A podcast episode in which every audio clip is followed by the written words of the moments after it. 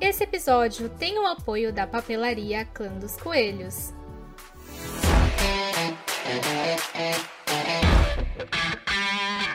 Oi, oi, guerreiras e guerreiros! Eu sou a Jenny Grit e sejam todos muito bem-vindos ao Covil da Cherry Queen e vamos para mais um episódio.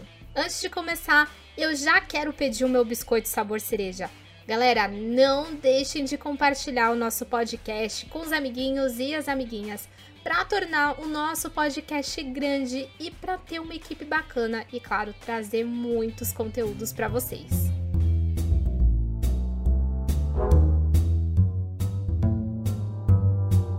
Já pedi meu biscoito sabor cereja de hoje, então acomoda o bumbum, pega aquele petisquinho gostoso, a bebida da sua preferência e bora começar.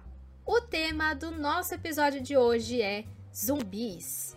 Eu confesso que de todas as criaturas, zumbi para mim são as mais assustadoras. Talvez porque se você parar para pensar, tem uma pequena chance de criar zumbi.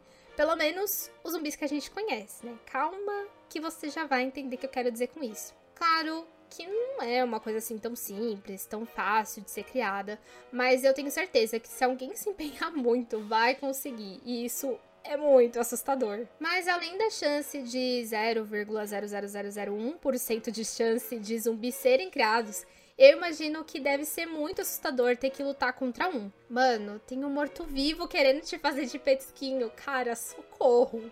Mas enfim, respondendo a pergunta de hoje, de onde a lenda sobre os zumbis surgiu.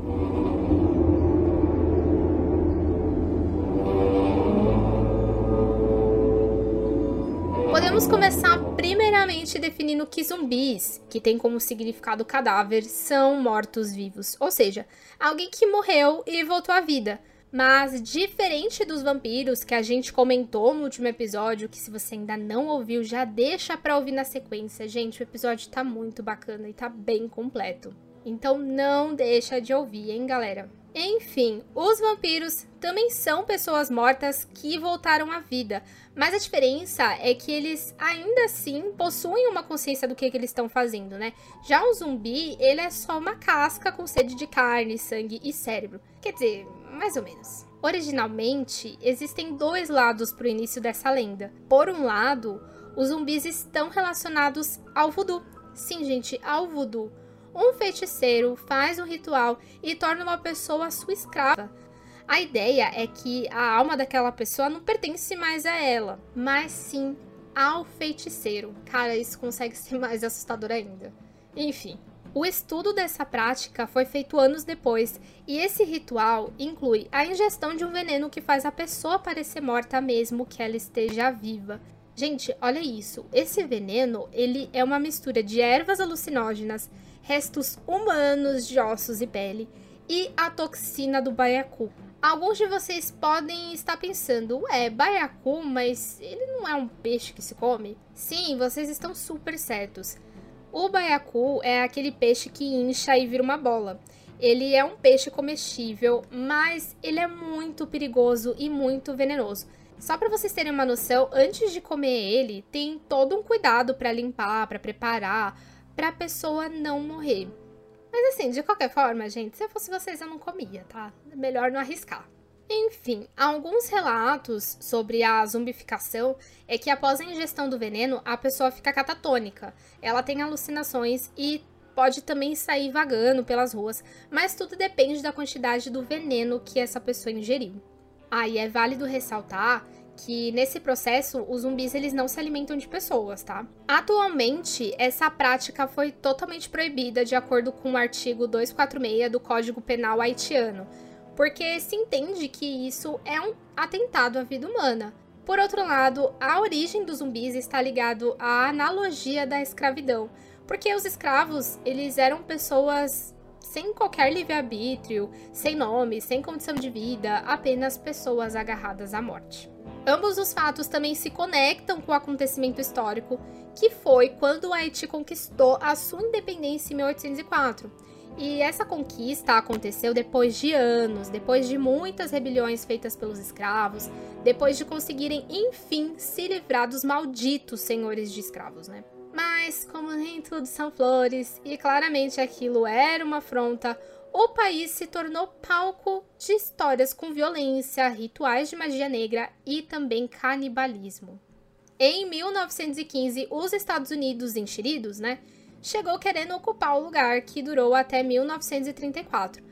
Mas durante todo o tempo que os soldados e civis americanos estiveram lá, obviamente estiveram em contato com as crenças do Haiti. E quando essas pessoas foram embora do Haiti e voltaram para os Estados Unidos, acabaram levando os relatos das suas experiências e assim tornando os zumbis os protagonistas de livros, de filmes e, claro, de uma forma bem diferente.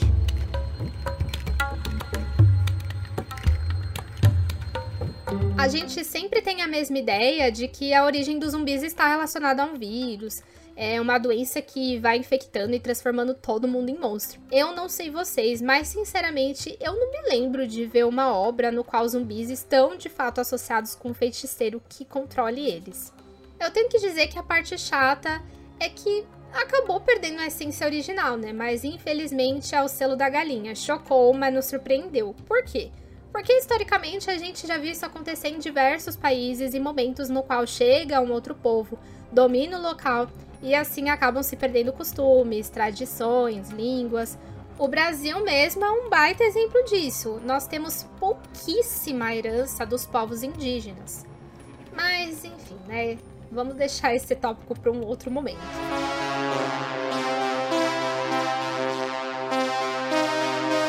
Mesmo zumbis que a gente conhece não tendo absolutamente nada a ver com os zumbis originais, não dá para negar que eles são um dos queridinhos da cultura pop.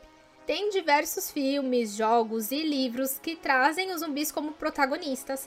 E dentro de todos esses universos, as origens e comportamentos dos zumbis são abordadas de formas diferentes. Então, eu fiz algumas categorias dos diferentes tipos de zumbis.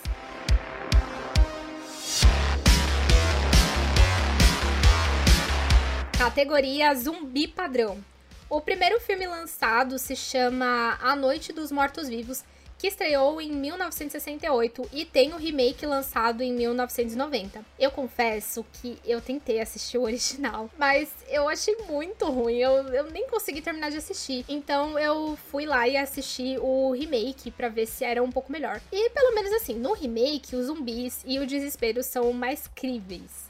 Os zumbis desses filmes são pessoas mortas que andam ralentadas, é, meio desengonçada. Em teoria, tava fácil fugir e matar esses aí. Embora eu também tive a impressão que eles têm um certo nível de raciocínio, porque tem um momento, gente, que o zumbi pega um tijolo pra quebrar o vidro. Tipo, cara.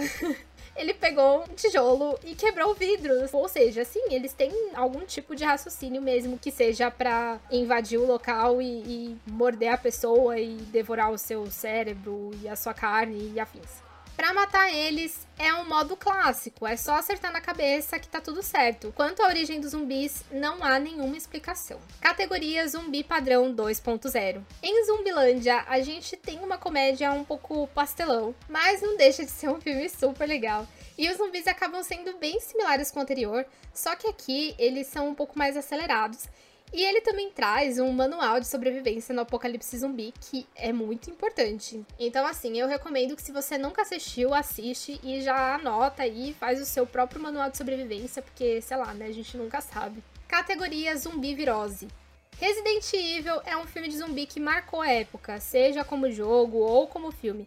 O filme é muito criticado, mas rendeu vários filmes e continuam fazendo. Então, pode não agradar alguns, mas com certeza agrada outros, porque Afinal de contas, se não desse lucro, eles já tinham parado. Mas enfim, né? Aqui a gente já tem um plus.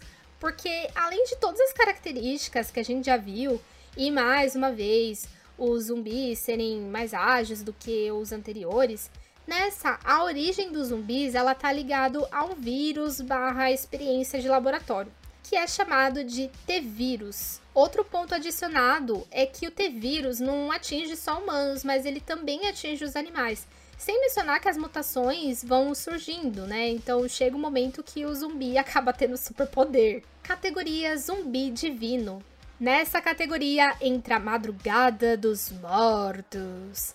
Apenas abordar a ideia de que o apocalipse zumbi acontece como se fosse uma intervenção divina, no qual tem tanta depravação no mundo que ele simplesmente precisa acabar. Inclusive, um pequeno spoiler, né? Tipo, todo mundo morre no final, né? Todo mundo vira zumbi, então, é, o mundo vai acabar.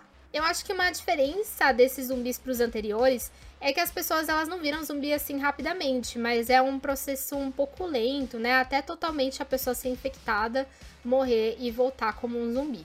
Categoria zumbi baladeiro. Em Eu Sou a Lenda, nós temos zumbis que não saem à luz do sol, mas eles tacam terror durante a noite, e a aparência deles são de monstros branquelos e sem pelo ou cabelos. Categoria Zumbi romântico. Meu namorado é um zumbi, na minha visão, ele é uma versão zumbi de Crepúsculo, mas assim, eu acho que eu tenho essa ideia por conta das atrizes serem parecidas, né? Esse filme, assim, ele é bobinho, mas ele é fofo, sabe? Ele apresenta duas versões de zumbis. Aqueles que se rendem à doença e acabam virando monstrinhos esqueléticos, e aqueles que estão infectados e ainda conseguem entender, se comunicar de forma lerda, e nem todos têm o desejo incontrolável por sangue, carne e cérebro. Por conta disso, essas pessoas são capazes de se curarem ao serem estimuladas com atividades humanas. Isso é muito legal, né? Essa não é uma versão assustadora, mas é uma versão fofinha, como eu disse, né? Categoria zumbi ninja. Como eu já falei, eu tenho um medinho de zumbi. E se tem um filme que eu consegui ficar com medo, foi Guerra Mundial Z. Gente, esse filme, ele, ele é muito perturbador. Os bichão correm que não os doidos atrás das pessoas. Eles fazem montinho para atravessar o um muro. Vocês têm noção, mano? Os caras definitivamente são muito ninja. Agora, uma coisa que eu gostei nesse filme, e se você não assistiu, alerta zona de spoiler, é que tem algumas pessoas que os zumbis eles não vão atrás. Então é como se eles entendessem que essas pessoas já estão mortas, ou que o sangue delas tá contaminado, sei lá e, na minha humilde opinião, é um dos melhores filmes de zumbi feitos até hoje. Categoria Planta de Zumbi. Na Netflix tem um dorama que se chama Kingdom. Os zumbis, eles têm a mesma ideia clássica, a diferença é a origem. Em Kingdom, as pessoas elas se transformam em zumbi ao interagirem com uma planta. Outra diferença é que o comportamento dos zumbis ela tá ligado a como a planta reage em diferentes temperaturas. Eu não vou entrar em tantos detalhes, né? Porque eu não quero dar spoiler. Mas se você se interessou em assistir, tá disponível lá no Netflix.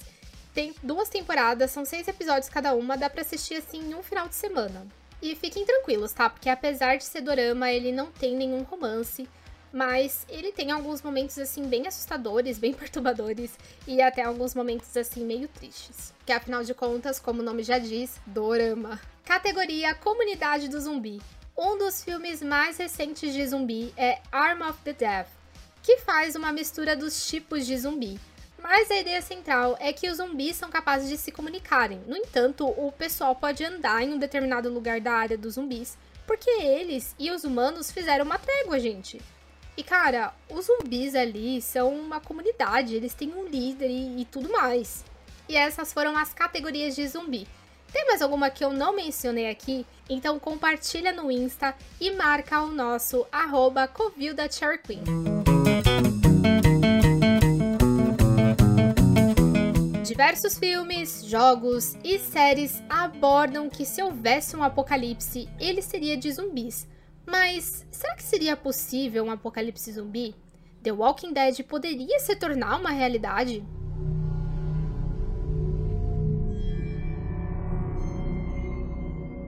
Com relação ao apocalipse zumbi, bem, existe sim uma teoria que se acontecesse, a forma mais plausível seria através da raiva. E quando eu digo raiva, eu não tô falando do sentimento de raiva, de ir lá quebrar a cara do amiguinho e tal, e sair bater no pé, enfim.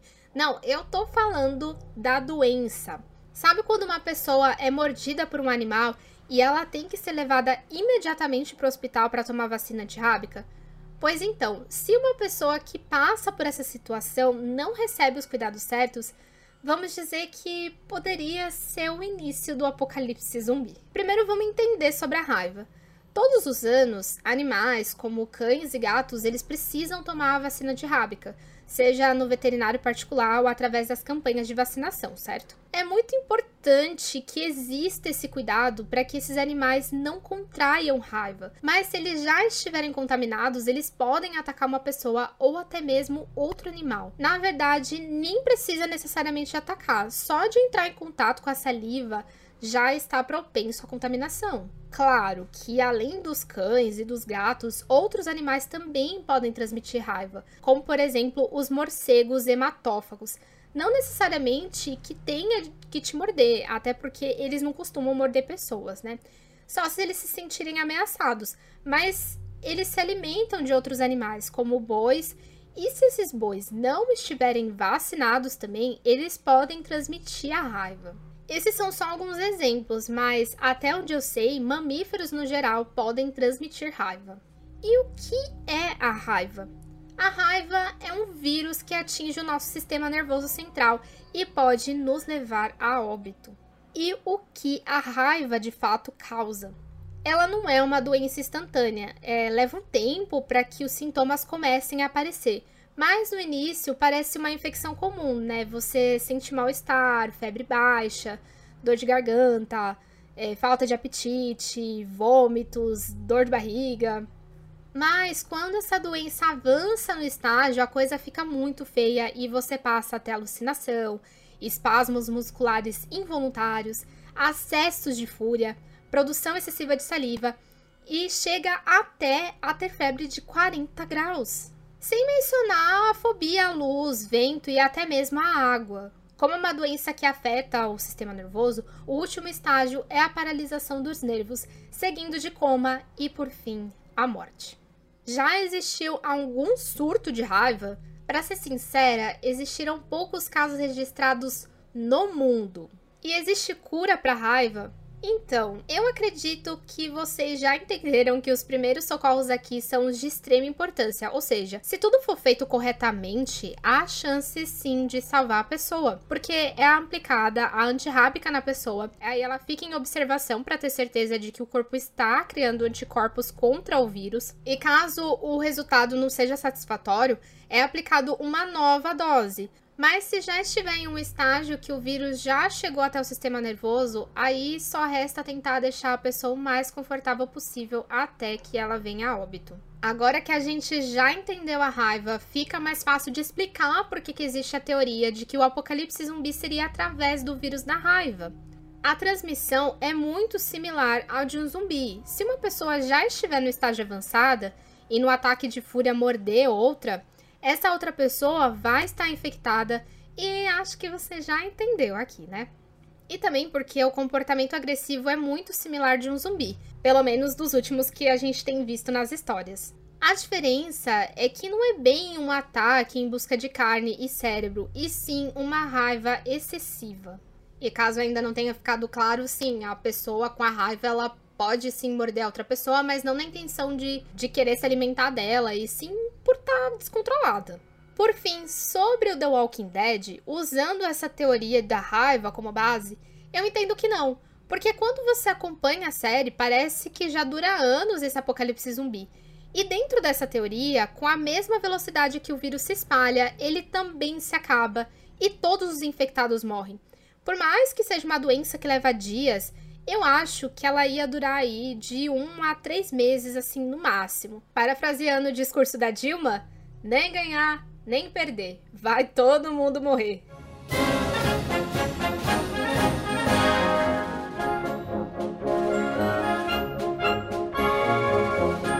Para finalizar o nosso episódio sobre zumbis, a gente não pode deixar de falar sobre a Zombie Walking. Mas o que raios é isso?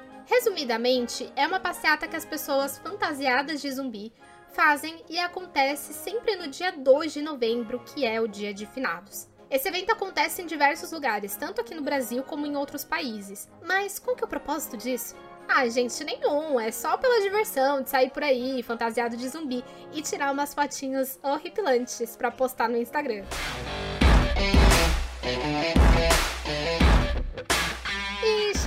Ao fim de mais um episódio, guerreiras e guerreiros. Olha, eu espero que vocês tenham gostado, que tenha rendido algumas risadas e também conhecimento para vocês. Eu vou ficando por aqui e não se esqueça de compartilhar com os amiguinhos e as amiguinhas para esse podcast crescer e ficar cada vez melhor. Um abraço a todos e tchau, tchau!